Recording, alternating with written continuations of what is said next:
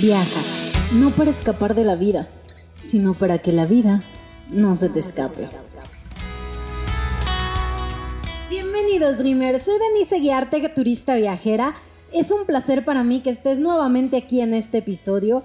Hoy no me encuentro sola, hoy tengo la gran compañía de Moni La Trotamundos Digital, quien, Moni, déjame decirte, inauguras este espacio. Bienvenida a las pláticas con turista viajera.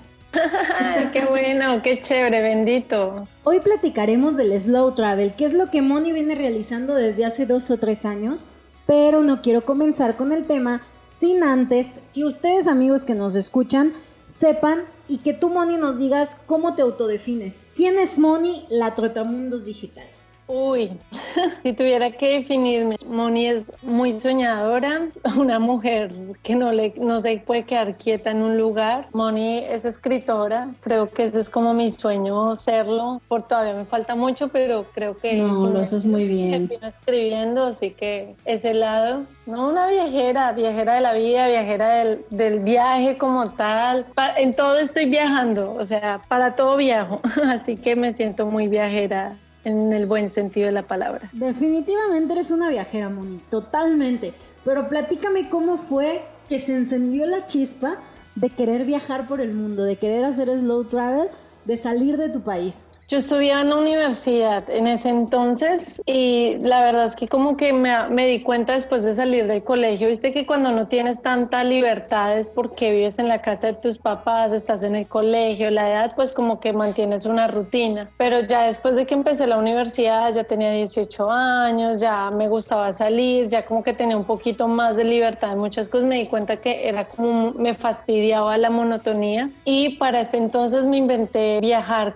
todos los fines de de semana como para despejarme de los problemas de la universidad, ¿no? entre comillas. Y entonces mi primer viaje me acuerdo que fue como a Tobia, un lugar que queda muy cerca de mi ciudad, Bogotá. Primero en Bogotá es frío y Tobia queda como una hora y es caliente, como una hora y media realmente, y es de clima caliente o sea, es como un verano eterno allá. Y en ese lugar habían cascadas, como ríos para hacer rafting, eh, rappel, canyoning, y toda esa vaina me encantó. Y yo decía, no, esta es mi onda, a mí me gusta viajar y hacer deportes de lo que me vayan colocando, así me dé miedo. Y así empezó como todas las ganas de empezar como a salir a conocer, porque pues vivía en una rutina en Bogotá. Ese fue como el primer viaje que me dio como esa pequeñita, ya después resulté metida en Suezca, otro otro lugar que queda cerca de Bogotá, pero ya es de clima frío y es de escalada. Entonces me iba a escalar montaña eh, y roca y aprender. Y bueno, ahí empezó como la pequeña, te empiezas a conectar con gente que empieza a viajar por el mundo. Y creo que ahí me empezó la chispita de mm, quiero irme para tal lado y empezar a salir ya de mi país, de mi ciudad, irme a otras ciudades y después del país. Bueno.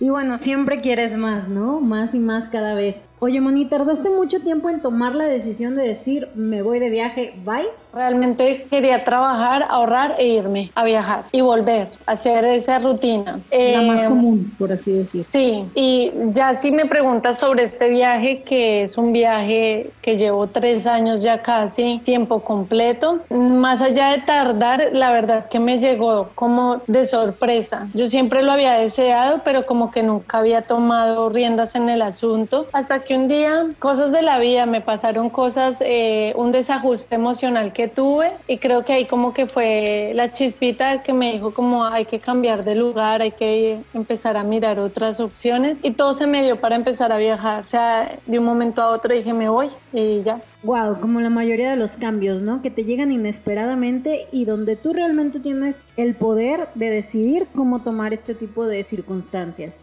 Moni, ¿viaja sola? No, viajo con mi esposo, claramente, y con mi esposo pues se le dieron las cosas a él también a la vez, así que pues creo que el destino dijo ya era el momento, váyanse. Ah.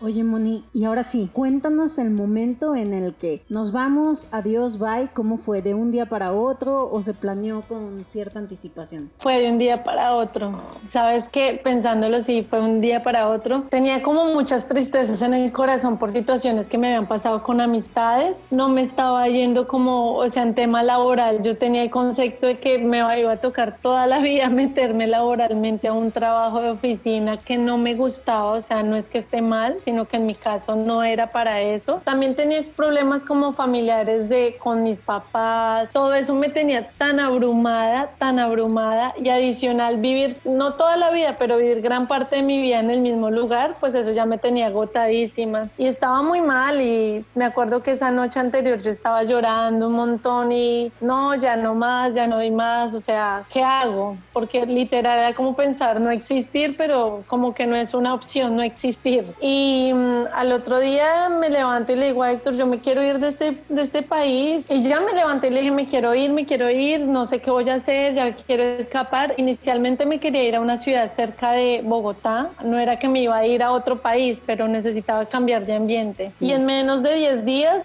esa ciudad ya se empezó a alejar y resulté planeando todo para irme a Buenos Aires. Y bueno. De la noche a la mañana.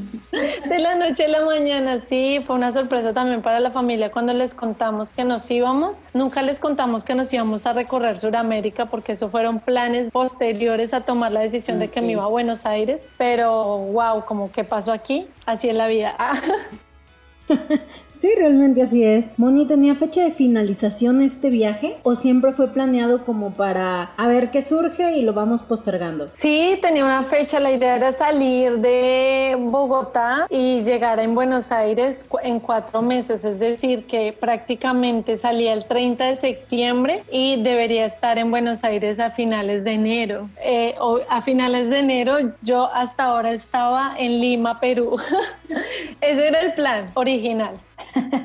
Entonces, ¿cómo fue que surgió la ruta por Sudamérica? Cuando empecé el recorrido en Ecuador, nosotros planeamos, teníamos por los trabajos, teníamos que quedarnos en un lugar específico. Así que cuadrábamos a través de, de Airbnb el lugar que tuviera internet y poder estar ahí como en un lugar base y desde ese lugar poder ir a visitar otros lugares turísticos. Ese era nuestro plan. Entonces llegamos a Quito, Ecuador, y ahí nos quedamos un mes exactamente y los fines de semana, cada fin de semana viajamos a un lugar cercano en Quito. Pues es un país muy pequeño, es mucho más sencillo viajar a un lugar cercano un sábado temprano y después irnos allá y quedarnos una noche y el domingo volver. Y me di cuenta que a mí no me gustó eso como que cansaba mucho levantarse ya el sábado y salir para otro lugar porque si no, no teníamos más tiempo y nada que hacer y teníamos que arrancar. Y pasó ese mes y ya después llegamos a Guayaquil y en Guayaquil le hablo a Héctor y le digo, la verdad a mí me cansa estar empacando maleta a cada rato. Entonces es muy bonito viajar, pero el tema de la maleta, de cerrar, de volver a ir a un lugar, de volverme, eso no me gusta. Podemos mirar otras opciones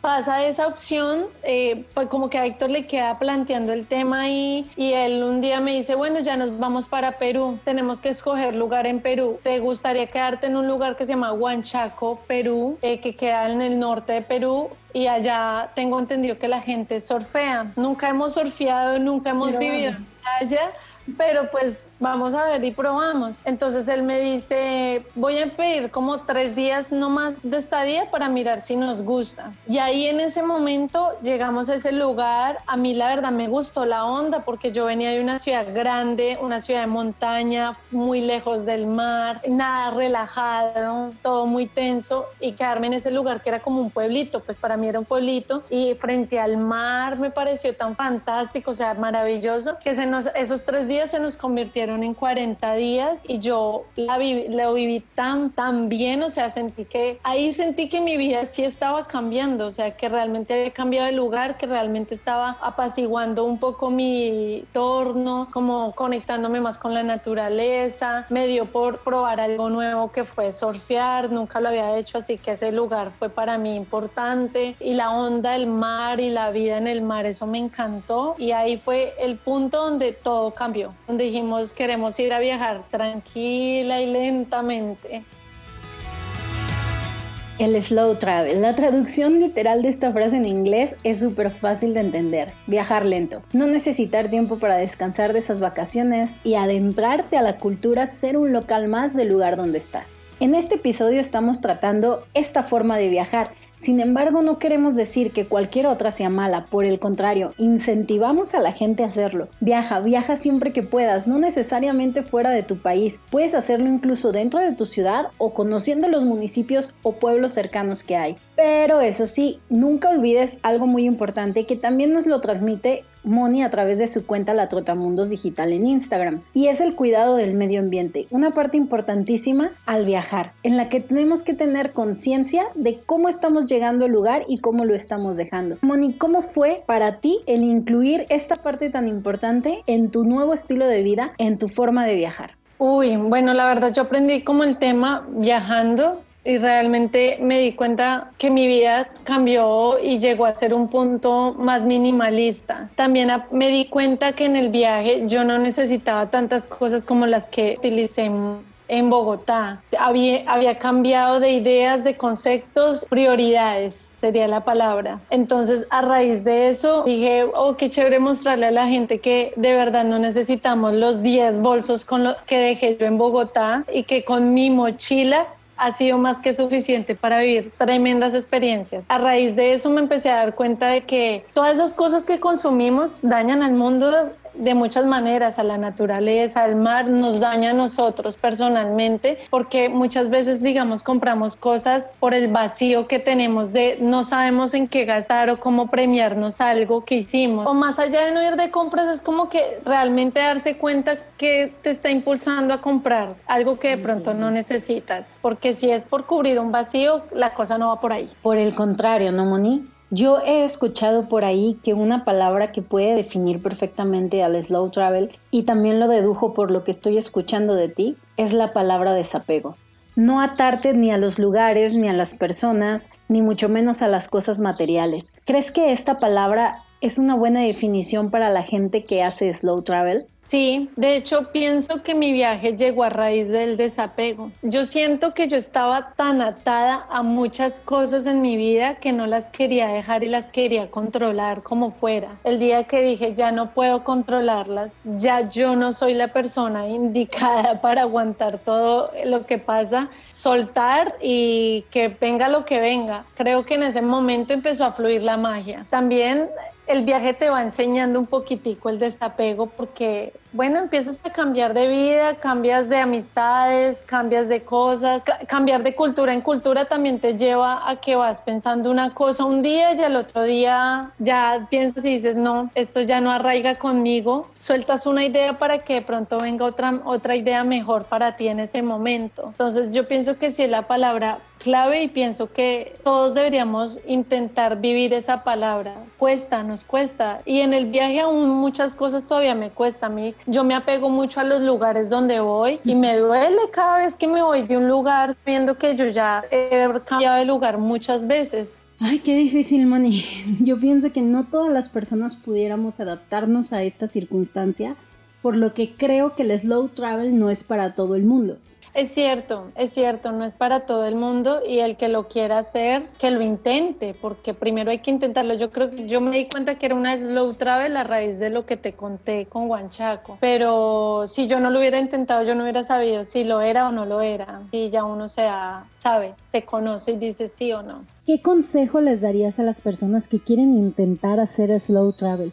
O cómo pueden darse cuenta si es para ellos o no. Y lo que yo le digo a la gente, bueno, vete 20 días para Medellín o vete 20 días para Cali, pero 20 días en un solo lugar, quédate ahí, disfruta lo que más puedas de ese lugar, siente el lugar, búscale el, lo que tiene el lugar, ve y comes en los, o sea, todo lo que puedas hacer en un solo lugar. Y ahí la gente se da cuenta si sí o si no sentirte parte de ese espacio, ¿no? Oye, Moni, ¿cómo has vivido el choque cultural en cada país? ¿Cómo ha sido? Fuerte, es fuerte cuando sales de Colombia. Bueno, en Sudamérica pareciera que fuera como muy parecido todo porque tenemos un mismo idioma, Latinoamérica. Que yo hablo de Sudamérica porque realmente mi viaje empieza por Sudamérica, yo todavía no he recorrido todo Latinoamérica y darme cuenta que a pesar de que tenemos el mismo idioma, somos muy diferentes en muchos aspectos creencias, también como que el ambiente político, como que también te da, te genera un impacto. Uno dice como, uy, ¿qué pasó acá? Porque en mi país esta vaina no funciona si vivimos casi, no tan cerca, pero somos del mismo continente. Todas esas cosas lo ponen a uno y lo rayan, pero lo más bonito de conocer culturas es como precisamente tomar eso bueno y quedarse con lo bueno y poderlo adaptar a uno, como que uno se vuelva en su alma multicultural. Que todo lo que vas viviendo te vaya enriqueciendo, ¿no? Oye, Moni, ¿alguna anécdota que hayas vivido al enfrentarte a un choque cultural? Cuando yo llegué a Argentina, mi país, Colombia, no tiene educación gratuita. Argentina la tiene. Yo siempre tuve, en mi país tuve inconvenientes con el estudio, sobre todo la educación gratuita y el acceder a ella era difícil, así que tocaba pagar y trabajar y estudiar de noche para poder, si uno quería estudiar y graduarse. Cuando llego a Argentina, empiezo desde el primer día que llego me doy cuenta primero pues el tema de que la educación se nota que las personas son cultas o las personas pueden acceder fácilmente a la educación cuando empiezas a hablar con ellos. No sé, es una experiencia muy boba, pero me parece que hay mucho detrás de ella. Yo hablaba con una amiga que conocía ya, que básicamente ella es psicóloga, profesora de una universidad y me sorprendía mucho que cuando ella hablaba de sus familiares o de su familia, todos sus, sus tíos o el papá de su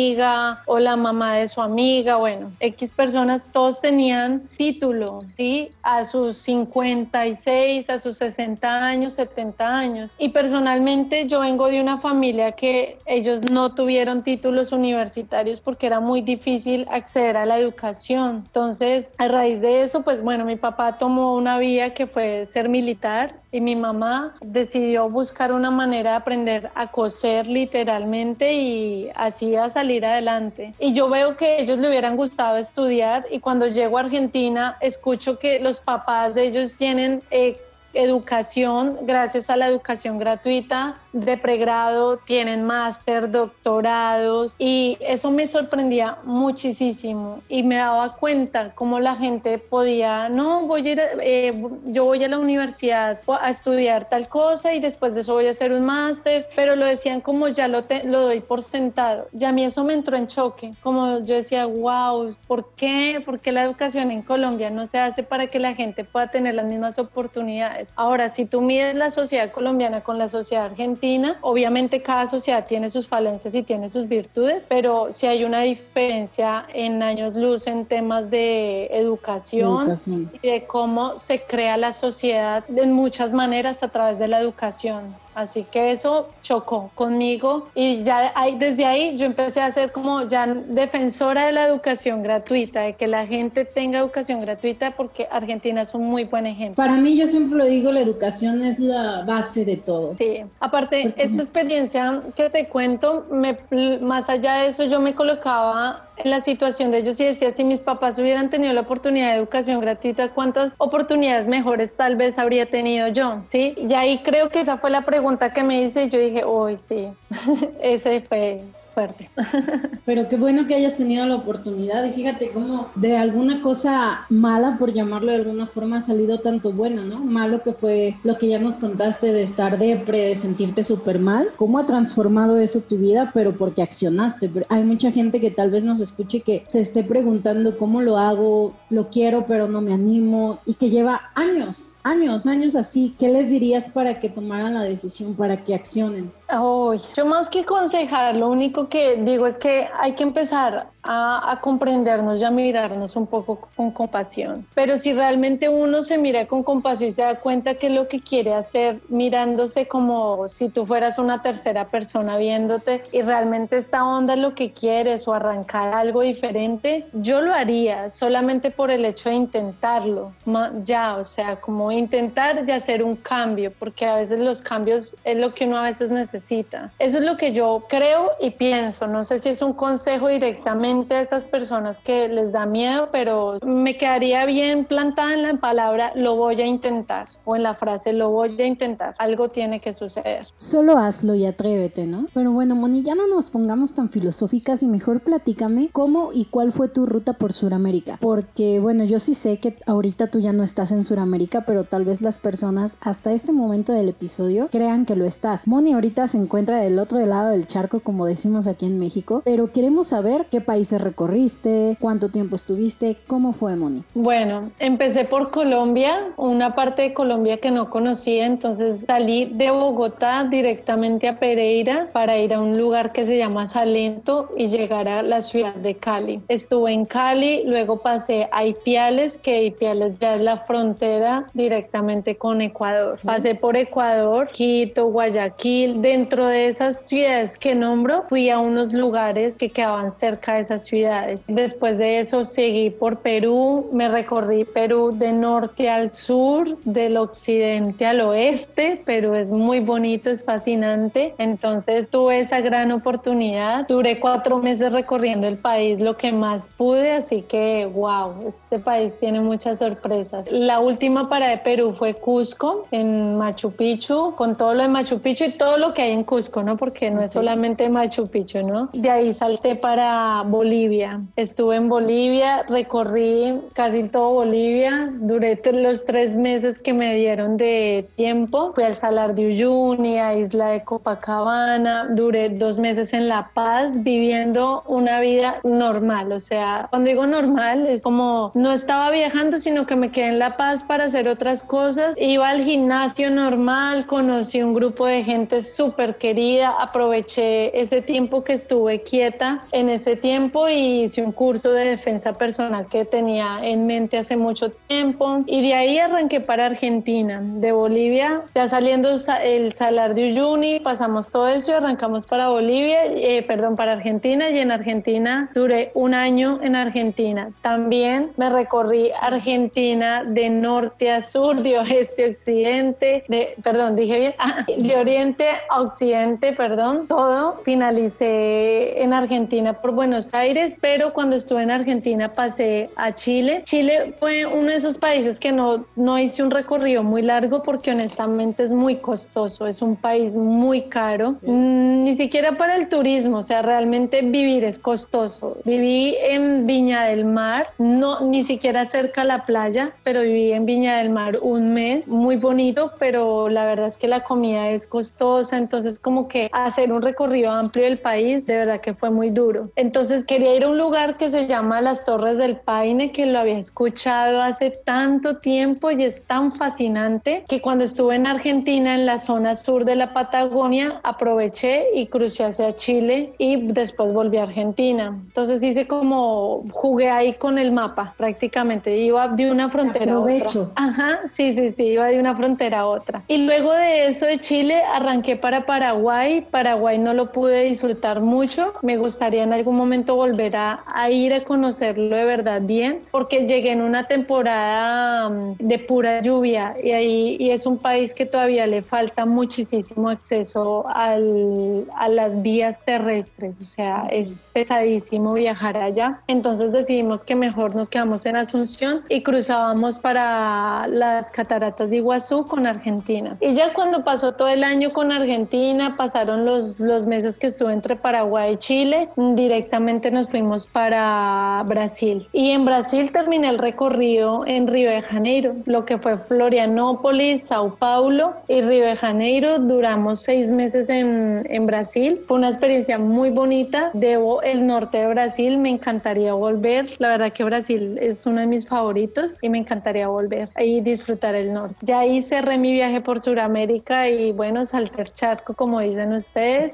y me vine para Italia. Tómala, Moni, ¿cómo fue ese cambio? Porque, o sea, si me dices que en Sudamérica el choque cultural fue mucho, cruzar a Europa es otro rollo. Sí, y bueno, sí, también eh, ha sido bastante acentuado cosas que yo no quería vivir. O sea, yo soy sincera. El hecho de, venir de un país que, es, eh, que lo nombran subdesarrollado y venir a estos países que están como más open mind en muchas cosas lo deja uno como descrestado y acentúa un poquito como la no la rabia pero como la como la molestia de que no funcionen las cosas sí que no funcionen las cosas en tu país. Y eso me ha acentuado muchísimo. Y cuando hablo de eso no lo hablo en términos políticos no más. Lo hablo socialmente también. Llegar acá me hizo un poco poquito, ser un poco más crítica. Sé, que en Sudamérica criticaba un poco mis, mi, mi, país y mi cultura y también sacaba cosas bonitas, tampoco va a negarlo, pero cuando llegas acá te das cuenta y uno dice, fue pucha, claro, esto, esto es así, esto es así, y como que ya no es solamente Colombia, sino uno dice, ya entiendo por qué en Latinoamérica las cosas son mm. de otra manera. Esa, eso ha sido fuerte para mí. Ya casi para terminar, no lo puedo dejar de lado porque está estás en Italia y el viaje te paró en Italia en seco por esta situación que ya tenemos hasta acá, hasta arriba, que es lo del coronavirus, la pandemia o como le quieran decir en donde nos estén escuchando. Esto también me imagino que otro cambio más radical, otra transformación, ¿no? Sí, también, eh, uy, de verdad que es bastante interesante todo lo que ha pasado con el coronavirus en la sociedad pero más allá de que todo lo que ya sabemos, voy directamente a lo que me ha pasado a mí. Me sorprende cómo las cosas se movieron para resultar bien viviendo la, la pandemia en este país. Por suerte tuve la oportunidad de vivirla acá y no tuve ni la necesidad ni el problema de tener que devolverme a mi país, así que me hizo ver otra perspectiva de, eh, de lo que estábamos hablando antes. Y también en parte eh, llegó un momento la cuarentena acentuó algo que yo no había visto. Entonces también ando como ahorita la trotamundos en un nuevo cambio, porque viajar te da muchas cosas, te da muchas herramientas, pero muchas veces también si uno no sabe eh, usarlas, pues pasan cosas como estas que después ya te das cuenta de que necesitas hablar con alguien y necesitas mirar cómo volverte a enfocar, cómo volver a alinearte con lo que estabas viviendo o tal vez cambiar lo que estabas viviendo. Por ese lado, de verdad que la cuarentena me pegó bastante fuerte y no niego que me ha dejado un poco confundida. Terminé muy chocada viviendo en Italia, que es muy bonito, que es un lugar maravilloso, pero no deja de impactarme. Yo creo que Italia es como de esos países que es el sueño de medio mundo, ¿no? Así como París es el cliché de el 80% de la gente, yo creo que Italia como país es el sueño de muchas personas. Total, total, para mí lo es y es el un fue, o sea, yo sé que el mundo para mí es como quiero conocer el mundo, pero dentro de ese mundo hay países que eran como muy importantes para mí conocerlos. Italia era uno de esos y creo que tiene que ver con el tema de que en el colegio te lo inculcan. La mayoría de cosas que tenemos hoy en día de la humanidad vienen de, de Roma, del Imperio Romano que se que nace en todo este territorio. Entonces, claro, toda la historia, el idioma la pasta, la pizza, todo esto. El placer. sí, sí, sí. El dolce farniente que le llaman. Sí, es un país fascinante, me ha encantado, eh, me ha gustado y pues doy muchas gracias como al cielo porque lo que ha pasado a pesar de todo el país me ha tratado muy bien y no me ha faltado nada y definitivamente me he sentido segura, que eso es una cosa importante, el hecho de ser viajera y no saber en qué frontera vas a calar o qué va a pasar o que la verdad que eh, muy bonito. Y algo que me ha parecido chévere es que afortunadamente la cuarentena y la pandemia generó que el, verano no fuera tan fuerte, así que estoy disfrutando las playas sin tanta gente.